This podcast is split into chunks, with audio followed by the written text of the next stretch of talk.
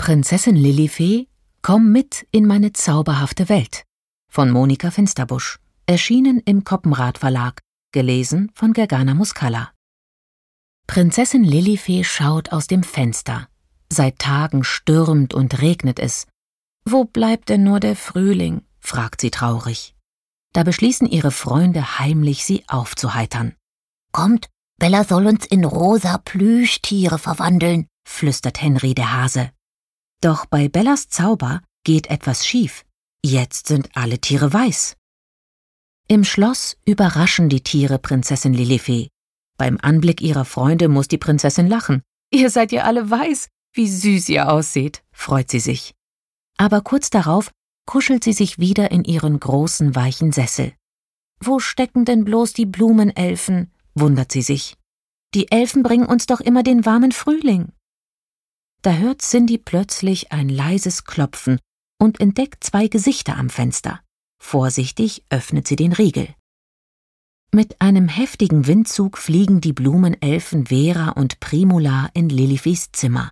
Sie streuen Frühlingsblumen und überreichen der Prinzessin zur Begrüßung ein zauberhaftes Blütenkleid.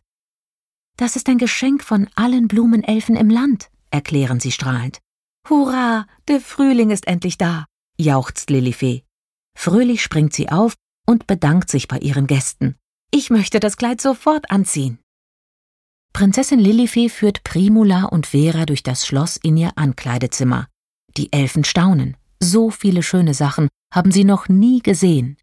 Lilifee, wir möchten so gern auch einmal Prinzessin sein, sagen sie. Da sucht Lilifee ihnen zwei wunderschöne Ballkleider aus, aber es fehlt noch etwas. Ein Diadem ein neuer Haarschnitt und etwas Schminke. Vor lauter Spaß haben die Freundinnen die Mittagsglocke überhört. Lilifee spürt ein leichtes Grummeln im Bauch, auch die Elfen haben Hunger. Die Prinzessin schaut aus dem Fenster, die dicken Regenwolken sind verschwunden. Jetzt machen wir ein kleines Picknick in der Schmetterlingskutsche und genießen die Sonne, ruft Lilifee vergnügt. Das ist mein erster Ausflug nach diesem langen Winter.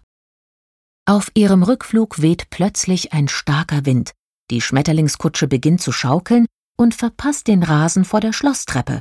Sie plumpst mitten in eine tiefe Pfütze. Oh nein, die schönen Kleider, jammert Primula. Wir sind ganz voller Schlamm. Nicht so schlimm, meint Lilifee. Ich habe ja eine Badewanne, das wird ein großes Schaumfest. Am Abend, als sich die Frühlingselfen verabschieden, kommt Bruno der Bär angelaufen. Bitte bleibt noch hier. Wir haben eine Überraschung für euch. Wir machen eine Pyjama-Party, ruft er fröhlich. Vorsichtig öffnet er die Tür zu Lilifees Schlafzimmer und schon kommt das erste Kissen angeflogen. Nach einer wilden Kissenschlacht verkriechen sich alle müde unter der weichen Bettdecke.